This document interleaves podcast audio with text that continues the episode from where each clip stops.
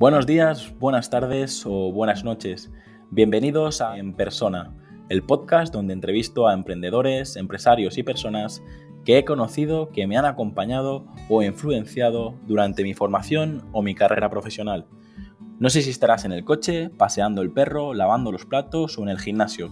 Solo quiero agradecer que estés escuchando este episodio ya que has decidido invertir lo más valioso que tienes, tu tiempo.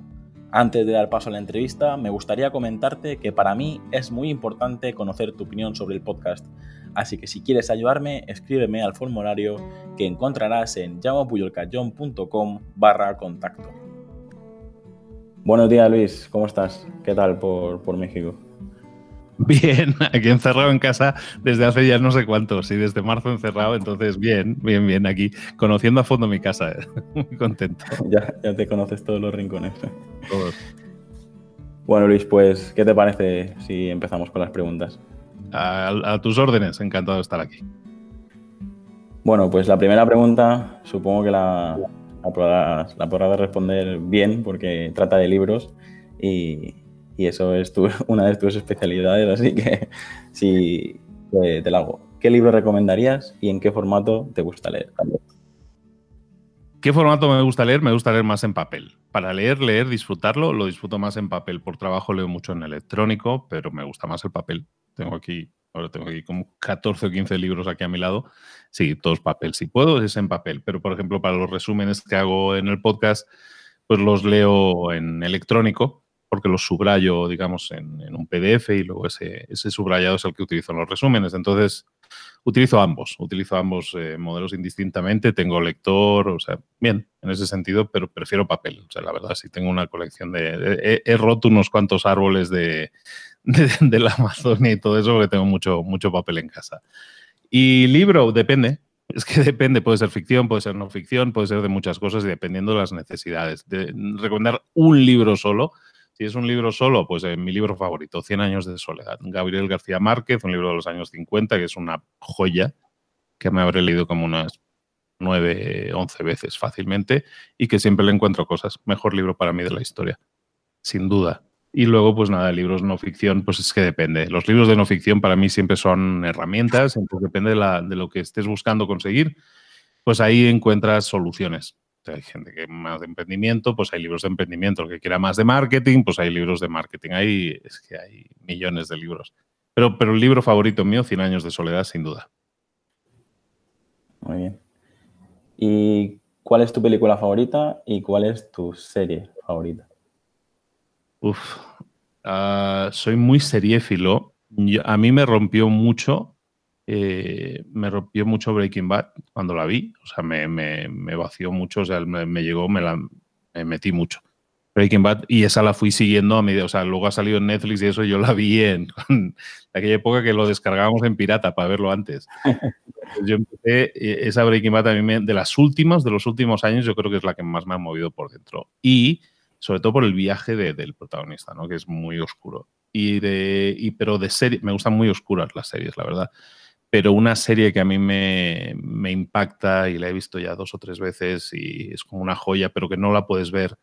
Hay que ver las cinco temporadas, es The Wire, que es una, serie de HBO que se trata de los bajos fondos de Baltimore y, la policía por un lado y los, eh, y, los comerciantes de droga por otro. Y es una, es una joya. Es impresionante porque mezcla eh, los bajos fondos, mezcla la política y la corrupción política, mezcla la corrupción policial, mezcla la policía honesta, que no hay mucha, mezcla problemas de la educación, o sea, muchos temas que a mí me interesan mucho y se tocan todos, entonces es como la serie perfecta para mí. Muy bien, Luis. Y película, ah, película no sé. No sé, supongo que dependiendo de la... Mira, acabo de, de introducir a mis hijas, que son pequeñas, en Regreso al Futuro. Eh, y, revisitar Regreso al Futuro para mí ha sido una, un y verlo a través de los ojos de mis hijas. O sea, yo lo vi adolescente y, y, ahora verlo a través de los ojos de mis hijas ha sido muy, una gran experiencia. Ahora mismo te diría Regreso al Futuro porque es la que más comentamos y todo eso. Vimos las tres, pero ya mi hija mayor ya diciendo, no, la buena es la primera y todo. Sí, sí, sí.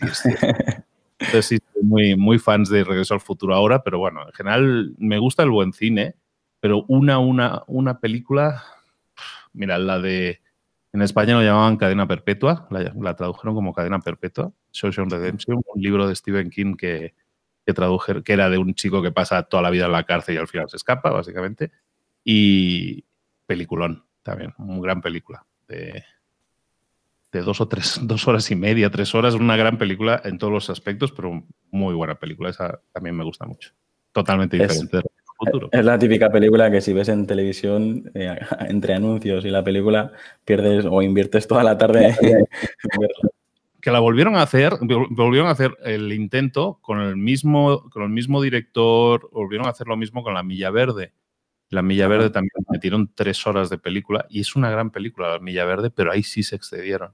Yo creo que Shawshank Redemption lo tiene todo, o sea, tiene la media justa, o sea, no le sobra absolutamente nada y La Milla Verde es un poco el mismo, pillaron una, un libro de Stephen King y lo traducimos a, película y lo hacemos las mismas personas y salió bien, es una muy buena película, pero le sobra, a esa sí le sobra media hora todo. Pero bueno, uy, de películas ah. podemos hablar mil años. Sí, sí, sí. Has, comentado unas, las, bueno, las tres también están en, en, mi top 10, yo creo, porque eh, sobre todo las dos últimas tienen muchos mensajes y, y luego son peliculones las de toda la vida, ¿eh? o sea, de, Star Wars y todo eso, vamos, yo siempre, es que yo, yo he crecido en los 70 y 80, entonces, eh, Rambo, todo lo que quieras de los 70 y 80, soy muy fan. Y ahora, y muy fan de los Avengers y todo eso, pero vamos, no, no me llenan tanto, no son tan memorables para mí como las, como las de los 70-80, pero bueno, porque es cuando yo he crecido, vamos. Claro. Bueno, Luis, pues, ¿qué lugar te gustaría visitar y de todos los lugares donde has estado, ¿cuál es tu, lugar favorito? Es complicado eh, porque he viajado mucho en mi vida, he estado como casi en unos 50 países, que bueno, mucho. Hay 200, entonces este es un 25%, o sea, no estoy ni aprobado, ¿no? Pero, pero lo que siempre he buscado es ir a países o sitios a los que yo regresaría, ¿no? Y, he tenido la buena suerte de, ir a sitios a los que yo regresaría.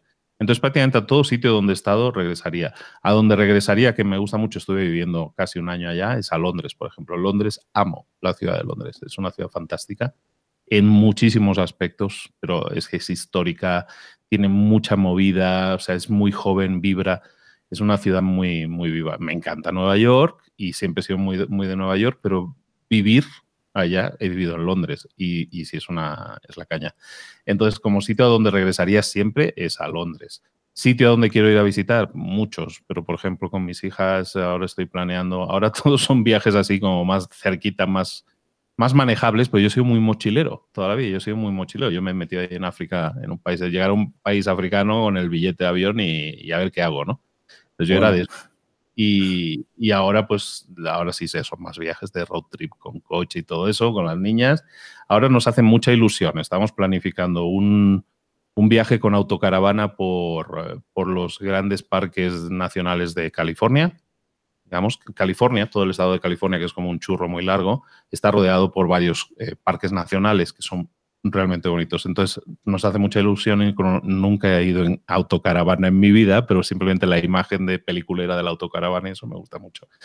Y luego Australia, por ejemplo, que tampoco he ido y le tengo muchísimas ganas. Pero también a Corea del Sur, también a Japón, a China, ¿no? Pero bueno, Corea del Sur nos atrae muchísimo a todos porque está, también es una de esas zonas que ahora mismo está en ebullición culturalmente a nivel cine, a nivel música, a nivel escritores. no sé, son sitios a los que hay que ir, yo creo. Sobre todo cuando están así en ebullición, que hay, gente, hay, hay, hay, lugares que se les pasa el arroz a veces, o son épocas, eh, yo qué sé, en Madrid de los 80, ¿no? Hay muchos sitios en los que hay que estar en esa época, porque a lo mejor luego ya no es lo mismo.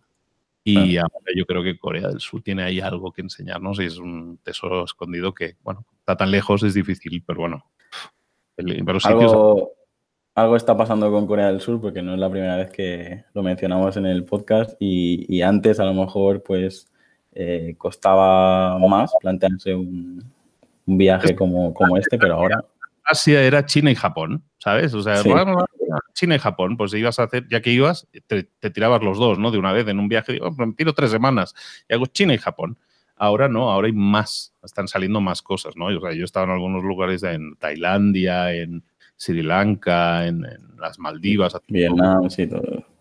Y bien, bien, pero sí es exótico, ¿no? Simplemente por el rollo exótico y tal, así Vietnam, las piedras, ¿sabes? Aquello que hace la barquita con las piedras, esa está así muy avatar todo, ¿no? Pero Corea tiene ese rollo cultural que a lo mejor tenía Japón, ese atractivo que tenía Japón hace 10, 15 años, ahora creo que lo tiene Corea. No sé, tengo muchas ganas de visitar este Seúl y mis hijas también van locas por ir. Mis hijas tienen 7 y 9 años, ¿eh? por cierto, que no, no, son adolescentes ni nada, pero bueno, ya les gustan los BTS y todo esto, y a mí también. Y pero bueno, somos muy viajeros, ¿eh? sí les he traído ADN de, de viaje. Muy bien. Yo sí, más o menos sabía eh, las edades porque he ido haciendo un seguimiento estos años de, de, tus podcasts y más o menos sí lo sabía. Y respecto a Corea del Sur, lo que veo es eso, que eh, me apasiona la tecnología, me apasiona la gastronomía y yo creo que es, una visita obligada para, los próximos años. La siguiente pregunta, Luis, es ¿qué retos todavía tienes pendientes de cumplir? Y de, los, eh, de, los, de todo lo que has conseguido, ¿de qué te sientes orgulloso? Retos por cumplir todos, o sea, no he hecho nada, no he hecho nada en la vida, pero me siento muy satisfecho de todo lo que he hecho. Pero bueno, o sea, el reto no, no me siento que haya alcanzado ninguna cumbre ni nada de eso, ni haya hecho nada especial. Entonces, en ese sentido, todo por hacer.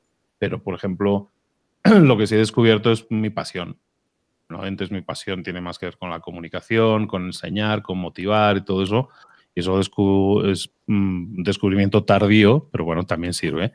Y entonces, pues nada, pues entonces me encuentro muy a gusto en esta posición de, de comunicador, motivador, enseñar cosas y tal. Entonces, en ese sentido, me ha servido para sentirme mucho más completo a través de ayudar a impactar a otras personas. Entonces, de, lo que he hecho, que me sienta más orgulloso, de, sobre todo, de algo que no es algo concreto en sí, sino es mi capacidad de reinvención.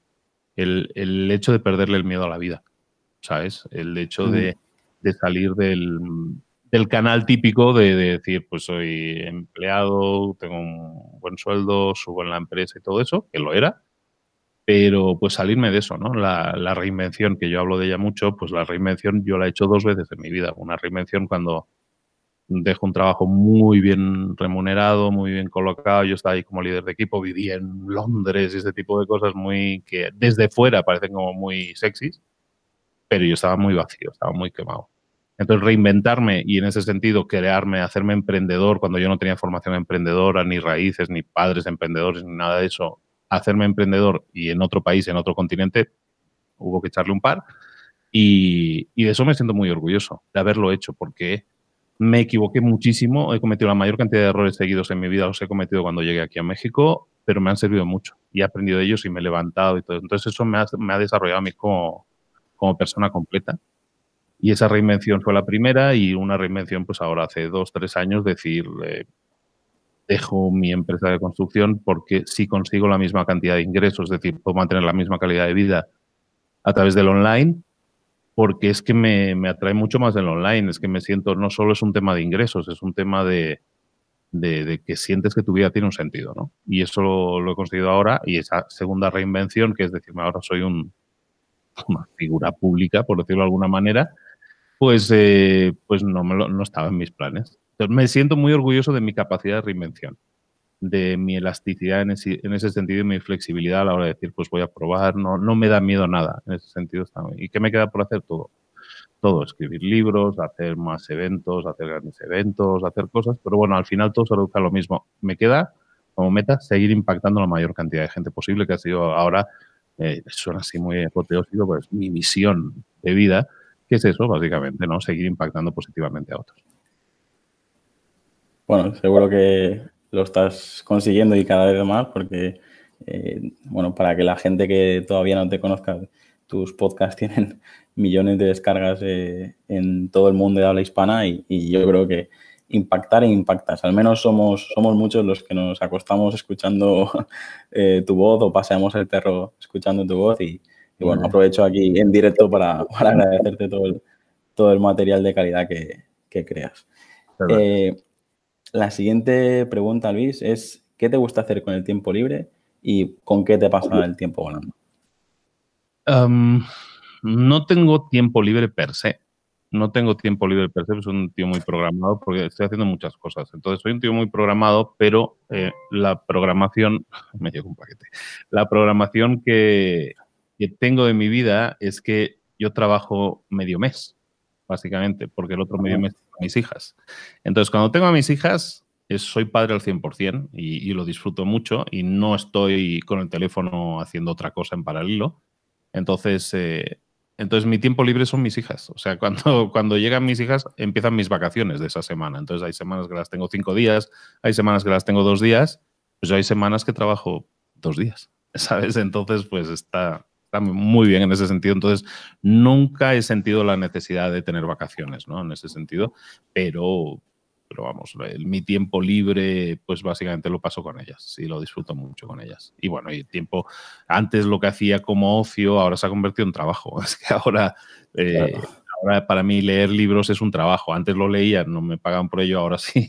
ahora, bueno, no me pagan por ello tampoco, pero se convierte en la base de uno de los ingredientes que tengo que poner en mi trabajo, ¿no? Entonces eso ya para mí ahora es trabajo. Entonces para mí el ocio ahora es mi familia bueno, leer libros para ti es la, materia prima de, donde sale todo lo demás, así que eh, es normal. Y lo, respecto a lo que comentabas del tema de los hijos, en mi caso, eh, justo hace unos días lancé un episodio que, hablaba de encontrar el equilibrio entre la vida eh, laboral y la vida personal. Porque, bueno, supongo que tú también has, has tenido que estar encerrado en casa y tener que buscar actividades para hacer con, con los hijos. Y ya digo, yo que tengo un niño de, dos años, ahora mismo de todos mis negocios, de todas mis empresas, eh, te puedo asegurar que, sí que es el, mayor reto. Eh, pero bueno, la siguiente pregunta es una pregunta un, bueno, difícil de contestar o, no, pero es una de las que suele tener eh, más de, detractores o la que suele incomodar más. ¿Cuál dirías que es tu, ¿cuál dirías que es tu mayor virtud y cuál dirías que es tu mayor defecto? Mi mayor virtud y mi mayor defecto. Pues no tengo ni idea. No tengo idea. No soy muy de así de horóscopos, decir eres muy buena en tal. no, le he puesto mucha atención a eso. Mi, gran virtud, yo creo que es mi capacidad de hacerme entender, de comunicación. Yo creo que es una persona que, que se explica muy bien. Es una persona, soy una persona que, que soy capaz de explicar conceptos complejos de forma sencilla, ¿sabes? Soy un simplificador en ese sentido, ¿no? Soy muy, soy muy esquemático, podríamos decir. Entonces eso para mí es una ventaja, porque me sirve en lo que hago, me sirve mucho y, he encontrado un camino donde, donde explotarlo. Y yo diría que es lo, que mejor me define, ¿no? En ese sentido soy una persona, como decía, por aquí tengo, tengo por aquí, bueno, está muy abajo el libro ahora, pero Rubén Turienzo, em, un escritor, muy amigo mío me, dedicó su último libro y en la dedicatoria me lo ponía, ¿no? Algo así como que, que, em, soy, el soy la persona que, que pone las cosas fáciles a los demás, ¿no? Entonces, eh, entonces este, hablábamos de un futuro libro mío, eh, que, que, todavía no creo que salga o no va a ir por ahí, pero el posible título del libro que yo iba a hacer, según Rubén, tenía que, tenía que titularse Póntelo fácil. ¿sabes? Entonces, eh, yo intento ponérselo fácil a la gente en ese sentido, ¿no? Entonces, esa yo, yo creo que es la gran virtud que tengo. Y gran defecto, em, no sé si tengo unos grandes defectos. Soy una persona bastante elástica en ese sentido y voy aprendiendo de mis errores. O sea, eh, que eso también es virtud. Defecto mío, probablemente, eh, no sé, no sé, probablemente tengo mal genio mal genio cuando las cosas no me salen bien, pero el enfado casi siempre va, o sea, con los años sí he aprendido que normalmente cuando las cosas salen mal es culpa mía. Entonces tengo mal genio y antes lo dejaba salir más como cólera hacia los demás y ahora ya he aprendido que la, encabronada la tengo que tener conmigo, que soy el que, el que normalmente hago mala algo, ¿no? Entonces, hasta en eso he aprendido, pero sí, yo he sido una persona de un, de un pronto colérico, por decirlo así. Pero bueno, no, controlado, ¿eh? tampoco no pongamos aquí, no soy del látigo ni nada de eso. No, no, de hecho lo que suele pasar en esta pregunta es que algunos empiezan a, decir y a decir y a decir y les, tengo que parar, digo, porque tampoco se trata de aquí de sacar el látigo y, pasarlo bien, o sea, pasarlo mal cuando se supone que lo que tenemos que hacer es pasarlo bien. De lo que has comentado de Rubén, eh, hace poco también compartí un par de mensajes con él, que lo descubrí gracias a ti. Y, me compré de golpe todos sus libros y lo estoy descubriendo. Cada libro que me, que, me leo eh, lo descubro un poquito más y ya digo, lo recomiendo a todo el mundo que nos esté escuchando. Y a él le, sorprendió porque le envié una foto con los 7 o 8 libros de, que me compré suyos. Aquí lo tengo, el que suceda, por aquí lo tengo dedicado, no, no se alcance a ver, no se alcance a ver. Póntelo pues fácil. El póntelo fácil es lo que... Sí, sí, se ha visto. Lo que definía. Pero bueno, sí, más o menos por ahí la cosa. Yo creo que más o menos me define bastante. Y, y, siempre también a través de los ojos de los demás. Entonces yo creo que es interesante también eso.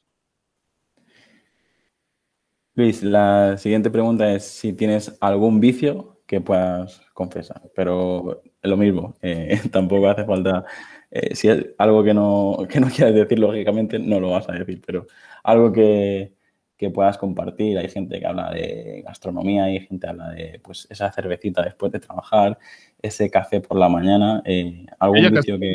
Alcohol, yo casi ya no tomo alcohol, o sea, joven sí tomaba y eso, y la cervecilla. En España tomaba más, tomaba más alcohol, pero aquí en México o, ya me pasó la edad o me pasaron las ganas, no sé, ya no, me puedo hacer un vinillo ahí cada tres meses y es mucho, ¿sabes? O sea, casi no tomo absolutamente nada de alcohol. Y lo que sí, la comida. Me encanta comer, como es obvio y visible, pero es que disfruto mucho. me, gusta comer y, lo disfruto. Entonces no lo veo como un vicio en ese sentido, sí sé que no está bien, pero me gusta cocinar, me gusta comer, o sea, sí, sí, sí. Soy vikingo, soy muy vikingo. O sea, el problema es que me gusta comer y me gusta comer mucho. Ese es el gran problema. Pero bueno, soy, soy vikingo a la comida. Muy bien. Luis, en ese momento de bajón, eh, ¿qué música te pondrías a, tope para recargarte la energía, para, cargar las pilas? Ya no me pongo música. Ya no me pongo música. Ya no. Ya no. Me, o sea, como que mis Suena muy pretencioso decirlo así, ¿eh? pero mi proceso mental agradece que ahora más que no haya música yo soy de música todavía, yo soy de radio y de DJ y de la radio y todo eso de joven, entonces yo soy muy puesto en la música, eh, pero, pero ahora no, ahora no, ahora puedo ir de viaje en coche durante 12 horas sin música, absolutamente sin música. Y no sé, el, el tema de la reinvención que comentaba antes libera muchas cosas a una persona. Y sobre todo lo que libera, yo creo, te quita muchos bloqueos, muchas limitaciones y te ayuda a pensar. Que cuando estás metido en la rueda de la rata esta, en la carrerilla de la rata, pues no, no piensas. Estás en piloto automático, porque tu vida es en piloto automático. Entonces, el, el liberarte, la reinvención, yo más o menos eh, ya lo había reflexionado alguna vez. Cuando empiezan mis reinvenciones, eh, dejo de escuchar música como que la música me servía para llenar vacíos, supongo, y ahora no, no la necesito.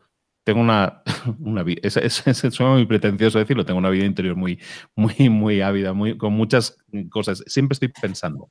Soy una persona que piensa mucho y está constantemente maquinando y pensando y haciendo y diciendo, tengo que hacer esto y por qué no hago esto tal, tal. Entonces estoy más en esas de, de no escuchar nada y en último caso escuchar algún podcast que me pueda interesar, pero, mm, o sea, escuchar voz hablada me llena mucho más música para mis oídos.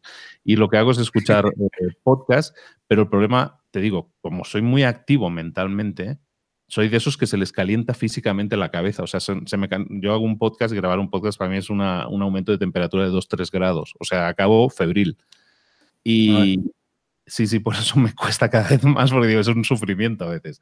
Entonces el tema de, escucho un podcast o escucho algo y resulta que eh, lo pauso inmediatamente y digo, ay, esto no lo estoy haciendo, esto debería hacerlo. O eso me genera una idea y ya lo hemos armado. Y ya puedo estar dos o tres horas maquinando, pero vamos, eh, la última fue que la semana pasada el, hice una semana temática en uno de mis podcasts, eh, que hice cinco episodios seguidos yo. Y de ahí salió un éxito, o sea que fue muy exitoso, muy bien recibido, y de ahí empecé a pensar, y eso fue de lunes a viernes. Estuve el fin de semana pensando y el lunes, o sea, la noche del domingo al lunes me desperté a las 2 de la maldita mañana y ya no me volví a dormir, pero me desperté, o sea, mis pensamientos me despertaron y no pude volver a dormir. Y a las 2 de la mañana estaba yo, pero con los ojos como platos, pensando, ostras, ¿y si hago esto? ¿Y si hablo? ¿Y si monto esto? ¿Y si? ¿Y si? ¿Y si? ¿Y si? Y si son las 5, pues venga, vamos a salir con el perro a pasear, ¿sabes? Y, vamos, es, es, un, es un desastre, soy un desastre para eso porque me dejo llevar mucho por, la, por las ideas, pero es que me ilusiono mucho por las cosas y me ilusiono muy rápido y como, no sé, es divertido. Perdón porque me fui de la pregunta, pero bueno, no escucho No, no, sí, a mí me gusta que digas. Y la música que escucho ahora es más eh, comercial, más reggaetonera, si quieres, por, por, mis, por mis hijas, que les gusta así, que si el Sebastián Yatra y el Hilo y todo esto, está bien, y me gusta y lo disfruto y soy, he sido muy bailador toda la vida y muy salsero. Entonces, pues nada, también hacemos ahí working a, nuestro estilo, o sea, nos lo pasamos bien. Pero vamos, pero en general yo no necesito ya música. Bueno, de lo que has comentado de estar pensando y levantarse a, media, a medianoche, yo soy de los que escucha tu podcast con la libretita y también me, he quedado algunas noches sin, sin dormir por algo que has dicho o por algo que he pensado. Así que yo digo, creo que el, gen este emprendedor que, eh, que, tenemos hace que cuando tengas una idea, justo hace dos días también se lo comentaba a mi mujer, digo, es que tú a lo mejor no lo entiendes, pero yo ahora mismo estoy, estoy en plena ebullición, no puedo descansar, no puedo dormir. Eh, bueno, Luis, la siguiente pregunta también es una de las que hace... Hay gente que reflexiona mucho y hay gente que, lo tiene muy claro. ¿Qué es para ti la, la felicidad? Para mí la felicidad, eh, para mí se basa en un equilibrio de varias cosas. Para mí ahora mismo yo sería feliz si las cosas siguen como hasta ahora y yo sigo en este camino de crecimiento. Es decir, no, no tengo una meta específica, no me planteo, Ay, quiero llegar a 10 millones al mes, no. Eh, mi meta son o sea, he encontrado, eh, yo siempre hablo del rompecabezas, ¿no? Todos somos rompecabezas y tenemos muchas piezas. Y entonces yo creo que he encontrado las piezas de mi rompecabezas. Entonces, para mí yo ya lo tengo montado. Por lo menos en mi mente, eh, yo ya lo tengo montado. Entonces, simplemente lo que eh, no considero que haya alcanzado una meta, sino que simplemente sé que ahora las piezas de mi rompecabezas son las acciones que yo tengo que realizar en mi vida, ¿no? Entonces, es una parte es familia, otra parte es viajes, otra parte pues son una, serie de calidades de vida que quiero generar y otra, y otra parte que me faltaba es el tema del impacto, ¿no? Entonces, em, no siento que haya alcanzado nada, como te decía antes, pero lo que sí siento es que lo que hago me llena al 100%. Mm. Entonces, no sé si seguiré haciendo podcast, supongo que sí, pero si no es haciendo podcast, a lo mejor es haciendo libros, o a lo mejor es haciendo cursos o cursos online, no lo sé qué estaré haciendo, pero estaré haciendo esto. Y eso, todo lo que, o sea, todo lo que te he dicho son medios diferentes para conseguir lo mismo. Es decir, yo creo que he encontrado mi camino y mi idea de felicidad es seguir caminando, seguir transitando por ese camino. No sé si llega, no sé si hay una meta siquiera, pero la meta es cada paso que das. O sea, porque cada mensaje, cada agradecimiento es un paso más que das, ¿no? Eh, tú, me dices, no, pues es que yo te escucho y tal, y bueno, pues eso para mí es un, ¿sabes? Bien, lo conseguimos, ¿no? O sea, esa es la idea, esa es la idea. Y eso es lo que me mueve. Entonces, a mí me llena mucho que la gente me diga eso, no por repetitivo, porque si la gente suele ser muy agradecida en general y cuando tienes mucha gente que te sigue, son muchos mensajes, pero, pero me sigue llenando, o sea, me sigue llenando y todavía no me lo creo, ¿eh? o sea, todavía soy un, yo soy un muy privado de su casa, como se dice, yo soy de mi casa. Y, y, nada, pues salir y que la gente te reconozca o que te pidan la selfie, eso que no es que me pase, no soy yo ahora aquí DiCaprio, pero pero bueno, de vez en cuando, una vez así cada. O sea, me han parado en el súper. O sea, que la gente te para en el súper la foto no es normal. Para mí no es normal, por lo menos. Entonces, pues eso, pues eso me ha pasado una vez o dos veces en el centro comercial o vas con las niñas allí, un señor que tú te conozco. no te digo nada. Y esto me pasa. Eso me pasa y me pasa en varios países. Y eso es lo chulo, ¿no? Que dices, wow, qué alcance, qué herramienta es esto que estoy haciendo, ¿no? O sea, te digo, yo empecé a dar cursos en varios países, llegué a, Lima, por ejemplo, en Perú. Yo no había estado en Perú en mi vida, no había estado en Lima en mi vida, y llego a Lima me encanta la ciudad, por cierto, quiero ir a vivir allá. Y llego a Lima y nada, empiezo, vamos a un sitio para comer. Y bajo a dar la vuelta y, hostia, pero a los cinco minutos yo digo, esto va a ser una locura aquí, porque a los cinco minutos que salgo del hotel voy a buscar un restaurante, algo para comer, pum, me paran y, ostras, tú eres el del podcast, tal. Bueno, podcast. el del podcast y el del, no sé, dicen de todo menos. Pero bueno, tú eres el de los libros, ¿no? Y yo, yo soy el de los libros, sí. Entonces yo soy Luis el de los libros en muchos países y eso está bien, eso me gusta como etiqueta. La verdad que, sí, que es una buena etiqueta y, tengo que reconocer que cuando, cuando hablo de, ti o tal, también es fácil decir el de los libros porque al final es eh, la, etiqueta que, bueno, es que con el podcast, ¿a cuántos millones llegas ahora mismo con libros para emprendedores? Con libros, más o menos entre millón cien, millón doscientos mil, más o menos cerramos este mes. Bueno, este mes lo bueno es, he publicado pocos episodios, pero fíjate lo chistoso es que aunque no publique, aunque no publique episodios nuevos, como el, concepto es eh, evergreen que le llaman, o sea, como el concepto no caduca, ¿sabes? Entonces eh, la gente sigue escuchando. Entonces, hombre, si saco libro nuevo, pues ese día tengo 30, 40 mil escuchas, pero si no saco nada, tengo 20 mil, ¿sabes? es que es muy loco. Entonces, eh, un mal mes, como puede ser este, que solo sacaré, bueno, esta semana saco, saldrán como dos episodios o tres, pues a lo mejor son 900, un millón, ¿no? Y, si saco episodios, pues un millón 100, un millón 200, más o menos ahí está la cosa. No está mal, no me quejo en ningún caso y sigue creciendo. La cosa es que sigue creciendo. O sea, yo empecé con cero, ¿eh? Como todo el mundo, ¿eh? No, yo no tenía una base de seguidores, yo no tenía una base de datos de gente a la que invitar, yo no le dije a ninguno de mis amigos, escúchame, yo no nada. O sea, yo empecé de cero, cero. Y bueno, muy contento si son un millón doscientos como si fueran mil, ¿eh? O sea, me sentiría igual de feliz.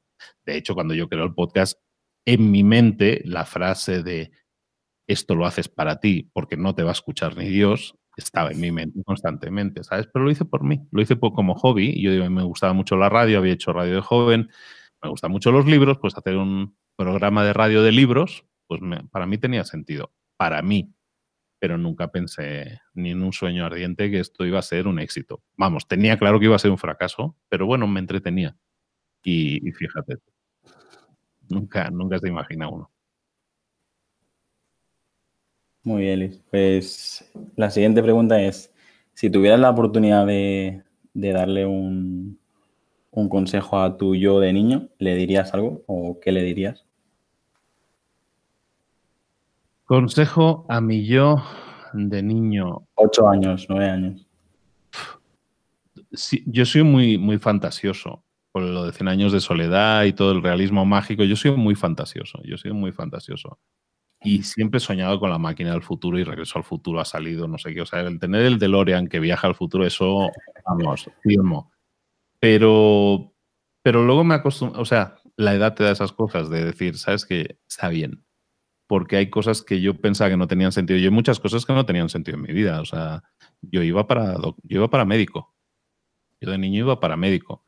Y, no me dieron las notas, porque en Barcelona pedían bastante alta la, nota de corte y a mí me salió una selectividad horrible y, no entraba. Entonces, al final me metí en informática porque era, me gustaba aquello de, con, yo jugaba con un Spectrum y me gustaba el rollo, digo, pues meto pero nunca, nunca había encontrado yo mi vocación, ¿sabes? Y entonces empecé un año, estuve dos años trabajando en la radio, estuve haciendo informática, que sí terminé, estuve luego con la mili, luego y estaba yo rebotando en todos esos sitios que decía yo que iba, que decía antes, que yo iba en piloto automático, ¿no? Y ese tema eh, a mí me ha desconcertado mucho decir, hostia, estoy haciendo una vida, estoy llevando una vida que quiero llevar. Por ejemplo, cuando ya crecí mucho en, la empresa, en el Deutsche Bank, donde yo trabajaba,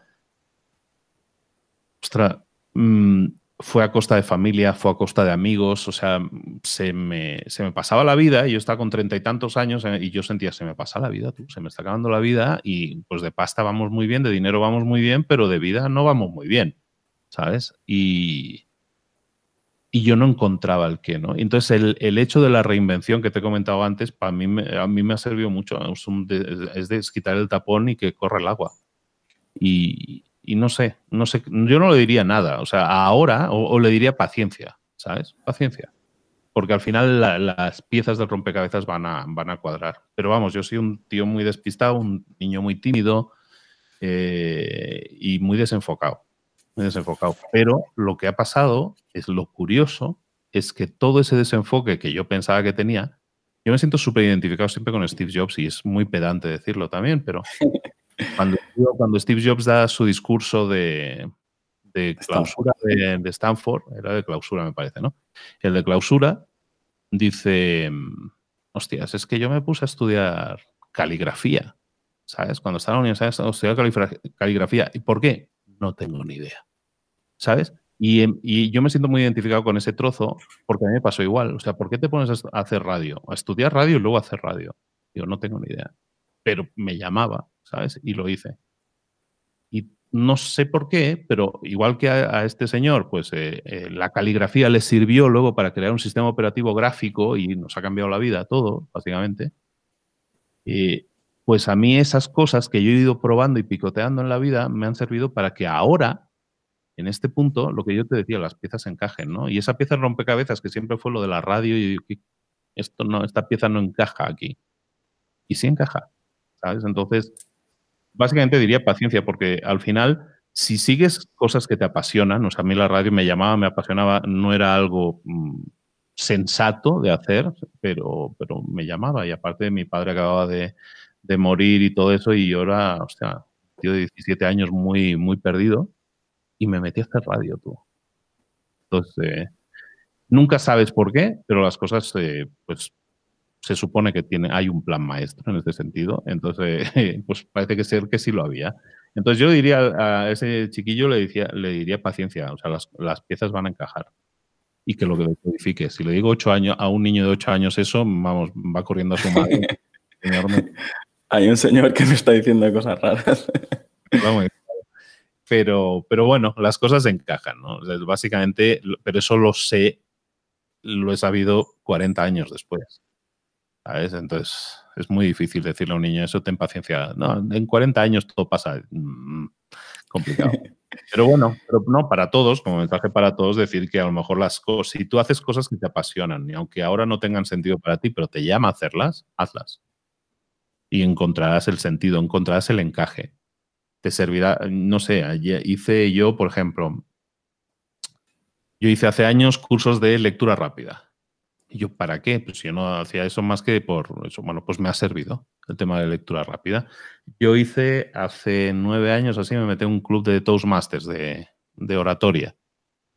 ¿Y por qué? Pues porque me llamaba el asunto. Yo no, yo no era una figura pública, yo no hablaba en público, yo no tenía nada que ver con todo eso, pero me llamaba. Y entonces empecé a hacer un curso de oratoria. Estuve haciendo un año y medio yendo a Toastmasters todas las semanas y participando en concursos y haciendo discursos humorísticos, o sea, cosas que dices, ¿esto para qué narices me sirve? Pero te sirve.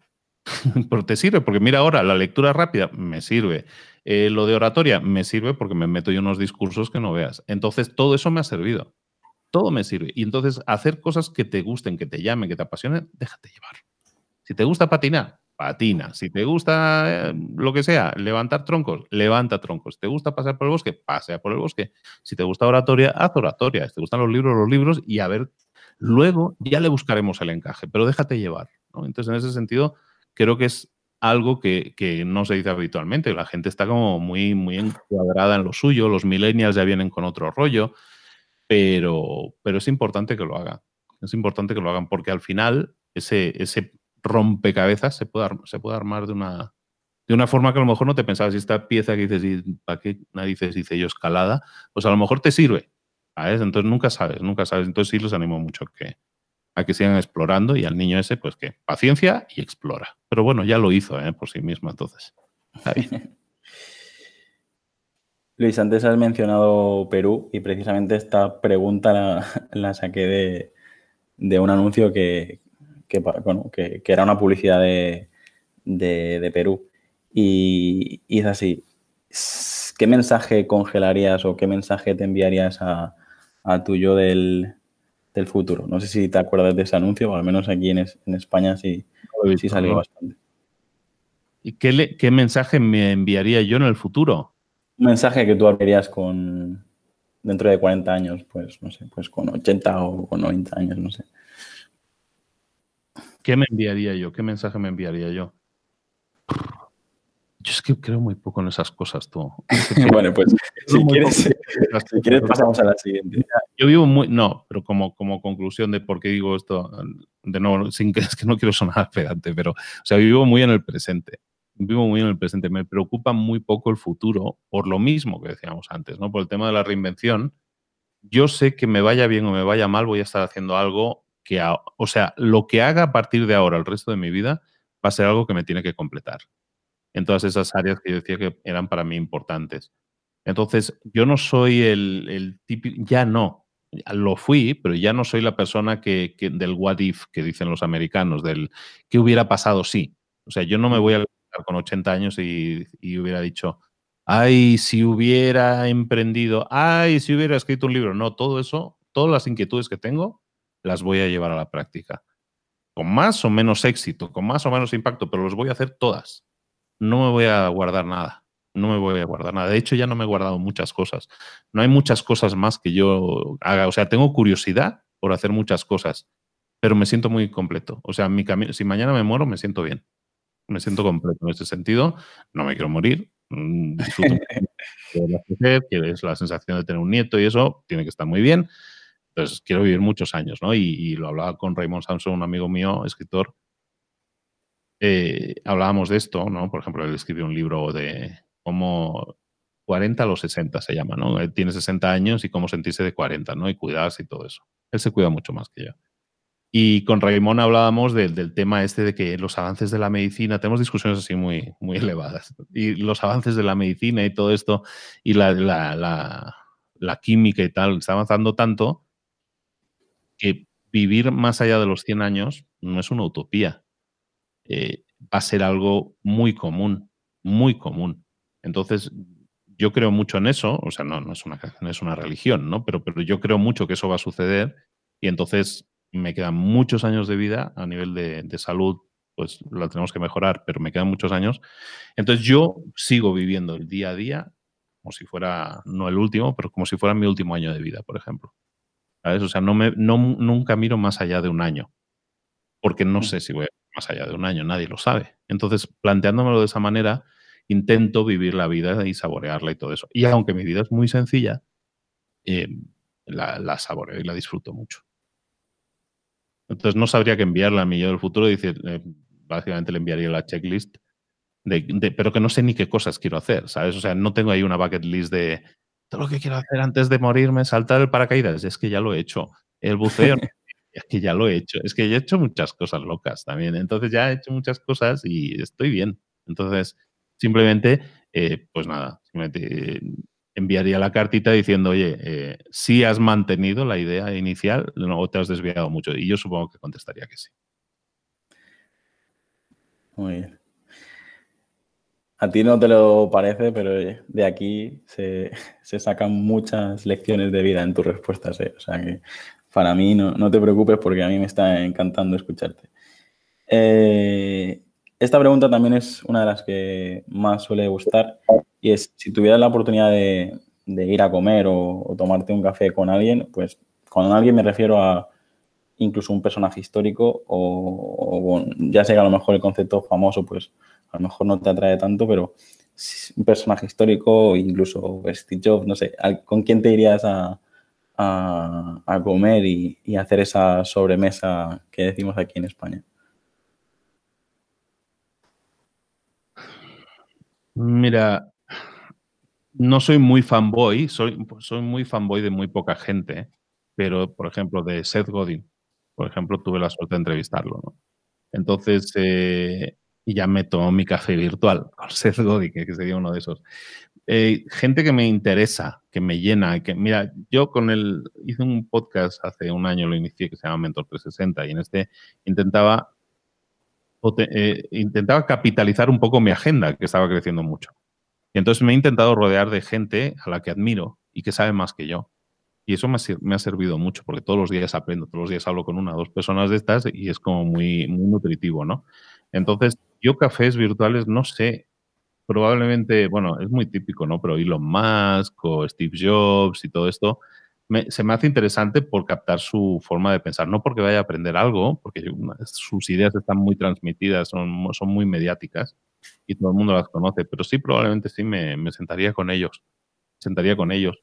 No sé, pero mira, ¿sabes con quién? Eh, bueno, el otro día estaba grabando con él, con quién me apetece con locura tomar un café, es con Cipri Quintas, que es muy amigo mío y que lo he hecho mucho de menos.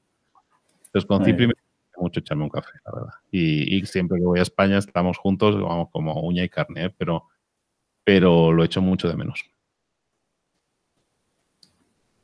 Bueno, Luis, pues ya quedan las tres últimas preguntas y la siguiente, pues yo creo que con tu respuesta puedes ayudar a, a bastante gente y es qué es emprender para ti y por qué sí consideras que bueno, si consideras que, se que recomiendas emprender o por qué no recomiendas emprender. Sí, a ver, eh, la pregunta es si recomiendo emprender. Primero es, ¿qué es emprender para ti? ¿Qué, qué, supuesto emprender para ti? Y luego si, si lo recomiendas o no.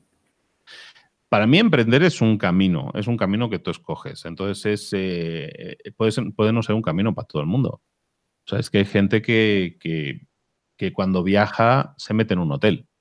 Es que yo estuve, es que me fui a Tanzania y estuve en un hotel. Bueno, has visto algo de la cosa del país y eso, nada. Y no, allí come muy, muy raro, yo comía huevos con bacon. joder, pues ya que, perdón, ¿eh? pero ya que vas a un sitio, pues, no, pues el tema, ¿no? Entonces hay, hay gente que viaja y es mochilera y se integra y hay gente que viaja y se va a un hotel. Entonces hay muchas formas de viajar y entonces hay muchas formas de vivir la vida. Entonces es muy, sería, sería muy falso por mi parte decir, no, la, el camino adecuado es este, no soy nada religioso, entonces no puedo echar dogmas ahí encima, ¿no? Entonces, decirle a la gente, no, es que emprender es el camino. Pues yo creo que sí es el camino, a mí me ha funcionado y es el, el emprendimiento me ha llenado bastante. Em, pero, por ejemplo, emprender es el camino, pues a lo mejor no es para todo el mundo. Ah, o sea, lo que sí he aprendido es que a lo mejor no es para todo el mundo. Hay gente que se siente más segura en el hotel y hay gente que se siente más segura en un empleo. Está bien. Pero si hay gente que se siente en un empleo y cuando llega el lunes está odiando su trabajo, cuando llega el lunes está diciendo, ostras, yo no quiero estar en esto. O sea, lo sufre o, llega, o va en piloto automático, como era mi caso, entonces sí a lo mejor emprender es una solución. Y emprender en un formato muy amplio. Emprender puede ser montarte un negocio, montarte una empresa, montarte una cosa online, simplemente desarrollar tu marca personal. De, eso, de ahí también puede ser un emprendimiento, ¿no? O sea, yo esto del podcast empezó como un hobby y lo hemos convertido en un negocio, pero, eh, pero al final te tiene que llenar.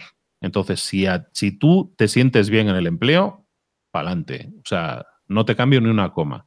Pero si tú no, y, y, vamos, yo he dejado, yo dejé mi empresa hace 16 años bueno, la empresa donde trabajaba no era mía. La empresa donde trabajaba la dejé hace 16 años o 17 años. Y yo nunca volvería atrás. Pero yo estuve 10 años en esa empresa. Hay gente, amigos míos, que llevan 27 años, por lo tanto, 26, 27 años en esa empresa. Hostia, yo ahora mismo no me veo. O sea, es que no me veo, pero ellos sí se ven y es gente que quedas con ellos y están de narices, ¿sabes? Pues me parece perfecto, ¿sabes? Yo no estaba bien, estaba muy inquieto y ahora me siento mucho más completo. Entonces, depende. Entonces, ¿emprender es el camino? Es un camino. Entonces, para todos aquellos que sean empleados y digan, hostia, siento la presión de que emprender se puso de moda, todo el mundo habla de emprendimiento, de no sé qué tal. Bueno, si tú te sientes bien con tu empleo, para adelante, ¿eh? no te lo voy a cambiar. Pero si te sientes inquieto, si no te sientes a gusto, eh, pues entonces sí cambia. Pero si vas a ser empleado, hay una cosa de la que yo hablo un poco siempre también en, las empresas, es el tema del, growth mindset, ¿no? De la mentalidad de crecimiento. Growth mindset suena súper pedante, pero la mentalidad de crecimiento, que es básicamente no quedarte aburguesado, no quedarte como una tortuga en tu empleo, ¿sabes? O sea, yo voy al empleo porque me pagan. No, o sea, voy al empleo porque lo disfrutas. Entonces, hagas lo que hagas, disfrútalo. Si vas, si vas a estar a gusto empleado, ostras, sé el mejor empleado posible pero no por la empresa, por ti. O sea, porque vas a estar disfrutando al máximo de tu empleo, que también te puede dar muchas cosas positivas. Y si no, emprender, eh, crear una marca personal, crear un producto online, ser consultor, ponerte de freelance, todo eso es emprender. Y todo funciona dependiendo de, tu, de lo que tú le ingreses. Al final esto es una inversión. En todo lo que hagas en la vida hay tres tipos de inversión, yo siempre hablo de ello, que es tiempo, dinero, energía. Entonces, tiempo, dinero, energía siempre vas a tener que invertir. ¿De acuerdo? Y, ya sea que inviertas o dejes de ganar, ¿no? En cuanto a tiempo, dinero y todo eso. Entonces, al final, ¿en qué vas a invertir? Si tienes un empleo, vas a invertir tiempo, dinero y energía, y en el sentido de dinero lo vas a invertir porque vas a dejar de ganar. A lo mejor si emprendieras ganarías más, ¿no? Pero estás invirtiendo eso por un tema de seguridad y tal. Si en tu balanza eso equilibra, adelante. Pero si no, hay muchos otros caminos para emprender. Todos son válidos. Hay gente que dice, no, yo quiero emprender porque no quiero tener jefe. Yo quiero ser mi propio jefe, ¿no? Y se quedan ahí, pum, en ese punto de, como decían en el cuadrante del flujo del dinero, me quedo ahí como, como emprendedor, ¿no? Eh, como freelance. Y hay gente, muchísima gente que se queda ahí. Si te quedas ahí y te sirve, perfecto.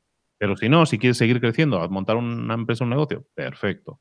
Yo lo que busco a la vida es no sé si sea en emprendimiento, no sé, no sé si sea escritor, no sé si sea freelance o voy a tener una empresa de servicios, no sé lo que voy a tener. Pero lo que a mí me alinea, por ejemplo, mis astros se alinean cuando yo digo, ahora no solo es el dinero, no solo es el ingreso, no solo es el tiempo, no solo es la calidad de vida, sino también es el impacto que generan otros. En mi caso, a mí me completa el pensar que en mi vida voy a estar impactando positivamente a otros. Eso a mí me, o sea, el cosquilleo todavía me dura cada vez que lo digo. ¿sabes? Y eso me motiva. Hay gente que no, que a mí me motiva eh, tener una buena calidad de vida, irme de vacaciones y tomar la cervecilla por la tarde y tal. Por supuesto. O sea, al final no puede ser dogmático con este emprendimiento es lo mejor que hay. Para mí sí, para mí está muy bien, pero sí, también he aprendido que mucha gente es feliz siendo empleada. No mucha, pero hay gente que, que sí es feliz siendo empleada, entonces está bien. A mí me, lo veo en, lo he visto en casa. Mi, mi padre ha estado en el mismo despacho como contable durante 40 años y, y yo pues ahora acabo de cumplir los 30 y, y, ya he creado varios proyectos y varias empresas y no nos entendemos. Yo creo que es un poco lo que decías, es ambos caminos son, correctos. no te entiendes con él porque tú pretendes hacerle cambiar de opinión y él pretende decir, no, pues ¿para que me, para que me cambias nada? Si yo estoy bien. Ah, no, yo, no, le, intento cambiar de opinión. Yo, yo de hecho, tenemos un pacto de que. Se crean conflictos, se crean conflictos porque cada uno piensa diferente y a mí me pasa con mi madre. ¿eh? Yo pienso muy diferente de mi madre y vamos, tenemos un conflicto de, la, de narices. Y ya estoy aprendiendo que tengo que evitar mm, hacerles cambiar de opinión. No nos damos cuenta, pero intentamos decirle, mira, mira yo qué bien me va. Y, y la gente dice, yo no necesito que me cambien nada, yo estoy bien. Puede que sea eso, ¿eh? no, no sé, no conozco. Bueno, Luis, la siguiente pregunta creo que ya la has contestado, pero si quieres la, rematas y si no la pasamos a la siguiente. Era eh, precisamente cómo te gustaría ser recordado y yo creo que en varias respuestas lo has, lo has comentado, pero si quieres hacer una conclusión y pasamos a la siguiente quiero ser recordado por seguir haciendo lo que hago, ¿sabes? Por seguir impactando y seguir sumando. Es repetitivo también lo que digo, ¿no? Pero bueno, como que tengo la idea muy clara, ¿no? Entonces, eh, eh, básicamente seguir haciendo lo mismo que estaba haciendo y ser recordado por ello.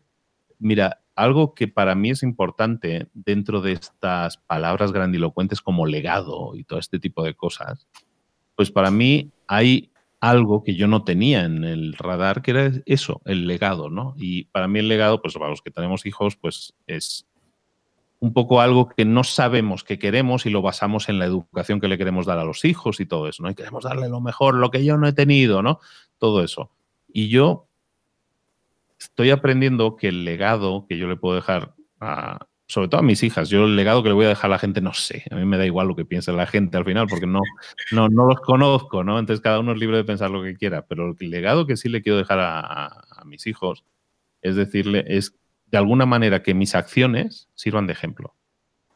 Y mis acciones, es decir, soy un tío consecuente. Si yo estoy, si van a ver o escuchar entrevistas dentro de 20 años y esto va a seguir publicado dentro de 20 años, pues que la gente lo escuche o mis hijos lo escuchen y digan, hostia, pues sí, siguió para Vamos, esa es, esa es, la persona que yo he conocido como padre, ¿no? Y entonces que, eh, que, el legado que yo deje a mis hijos sea simplemente un ejemplo de decir, mira, puedes ser feliz y siendo tú mismo, ¿Sabes? Yo no he creado un personaje, yo el que habla soy yo. Eh, no creo personajes, no me he visto raro, no me dejo barbas, no hago cosas raras y todo esto me permite ser yo mismo. Y entonces eso me permite contactar y comunicar a la gente de una manera mucho más honesta y cambiarle la vida a mucha gente, porque me consta que he cambiado vidas y no soy, no soy pesado al decirlo, y sí sé que he cambiado la vida a la gente, simplemente por un tema de motivación. Eso a mí me llena mucho pensar que es el legado que puedo dejar a mis hijos, ¿no? Porque creo que es una manera plena de vivir la vida.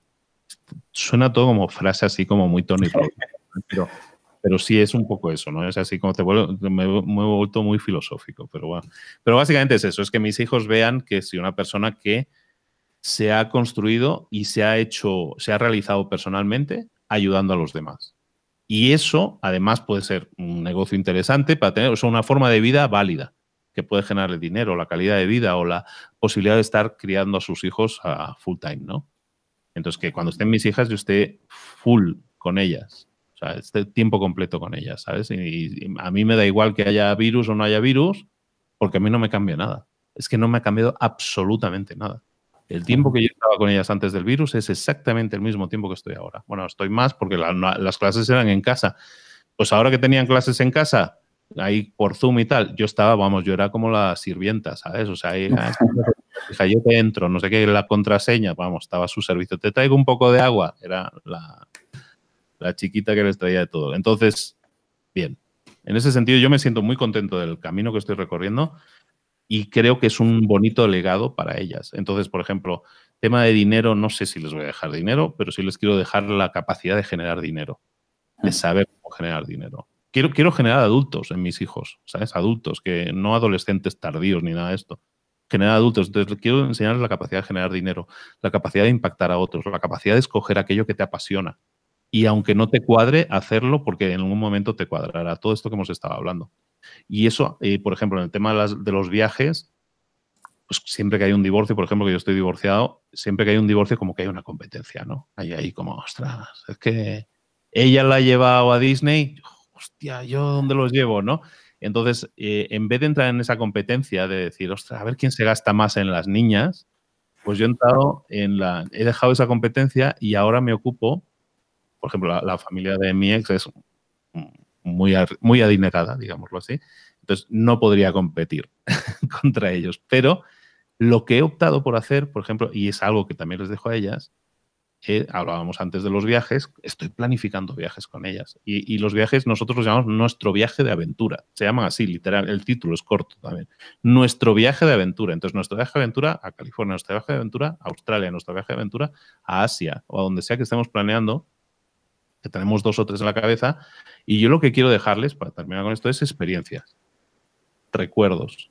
Entonces, cuando empecé a enfocarlo de esta manera, en decir, ostras, ¿cómo les puedo sumar más en su vida? Entonces, a través de lecciones, enseñanzas y experiencias. Entonces, yo he dejado ya pensar en mis hijos si les voy a dejar o no dinero, espero que, que queden cómodamente y todo eso y que sea como un plus, ¿no? como un regalito para ellos, pero que tengan la capacidad de crecer y servirse de sí mismos para llegar a alcanzar sus sueños y sus metas, sean cuales sean, ¿no? Y si una quiere ser bailarina, cocinera y maquilladora, me parece perfecto, porque ahora más o menos es el perfil que traemos. Me parece. están explorando y me parece todo muy válido. Y está bien, me siento muy cómodo con eso también.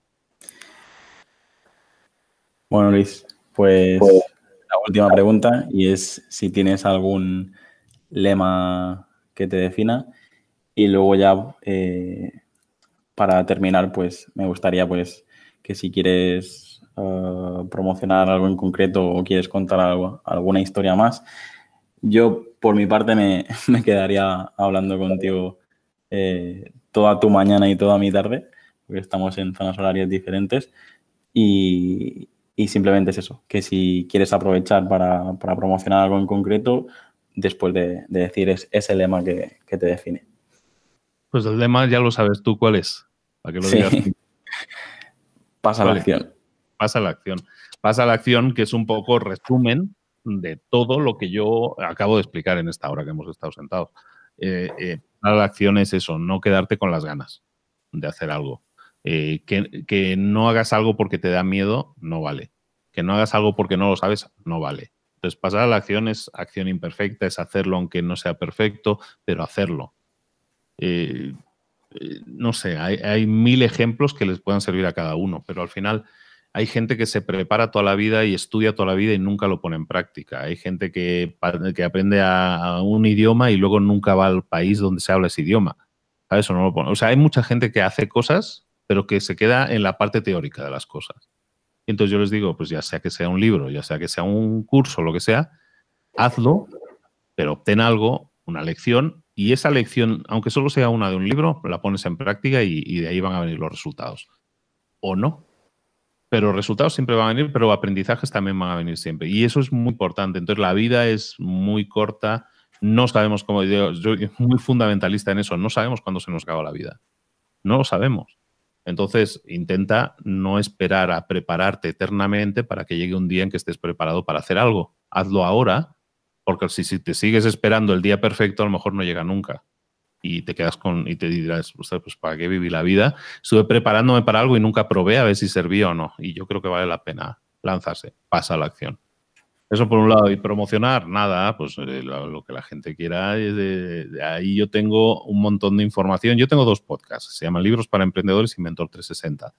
Y ahí lo que puede hacer la gente es escuchar si les gusta el contenido y les sirve y lo ponen en práctica y me envían un mensajillo, oye, me han gustado, me ha servido, oye, mm, me hice rico, perfecto. Quiero compartir mis riquezas contigo, me parece perfecto. No, en, definitiva, que consuman el contenido si les gusta está bien. Y si luego alguno quiere reinventarse y llevar una, una marca personal y todo eso, crear lo que yo he creado de alguna manera, eh, también tengo un máster de marca personal, lanzamos ahora en octubre nueva, nueva campaña, bueno, que me contacten por ahí por mensajillo privado en Instagram, que es donde, donde contesto más, y que me contacten ahí en Instagram, eh, libros para emprendedores, y ahí pues nos ponemos de acuerdo. Pues muy bien, Luis, pues muchísimas gracias por, por atenderme y, y ha sido un placer. La verdad que llevo varios años escuchándote y un poco supongo que esa sensación que tuviste tú con Seth Godin, pues es lo que, es lo que me ha pasado a mí esta tarde. Ha sido un placer poder escuchar. No creo que sea comparable, ¿eh? no creo que sea comparable, pero bueno. No, no, pero son nombres.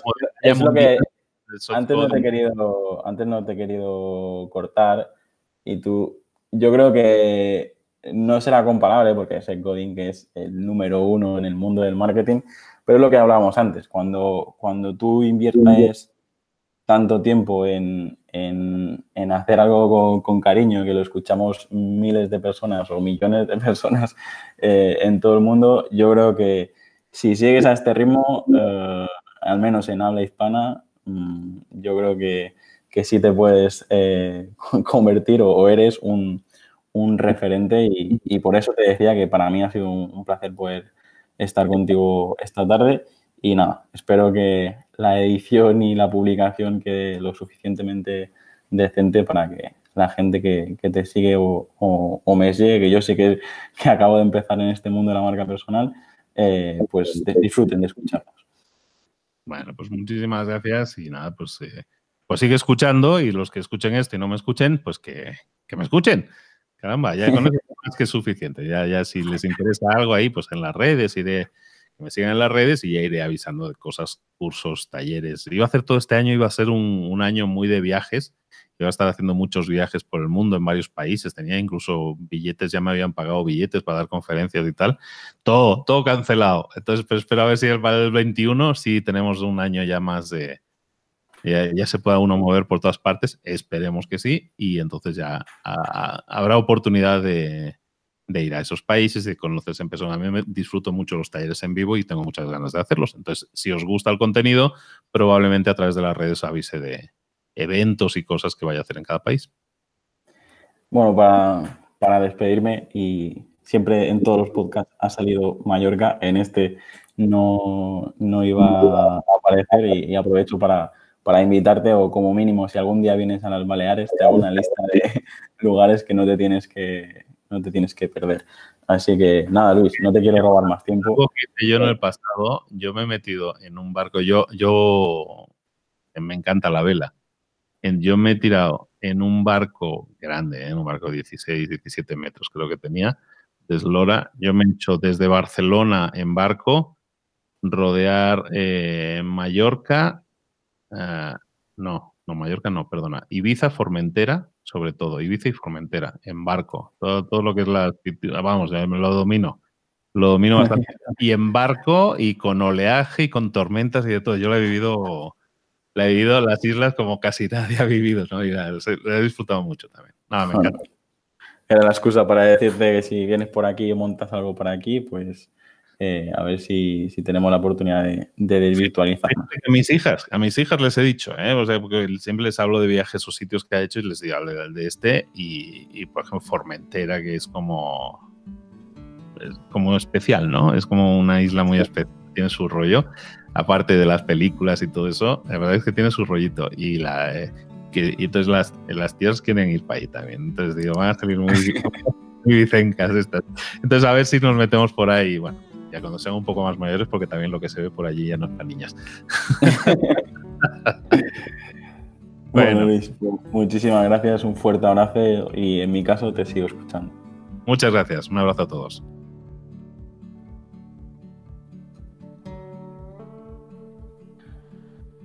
Hasta aquí el episodio de hoy.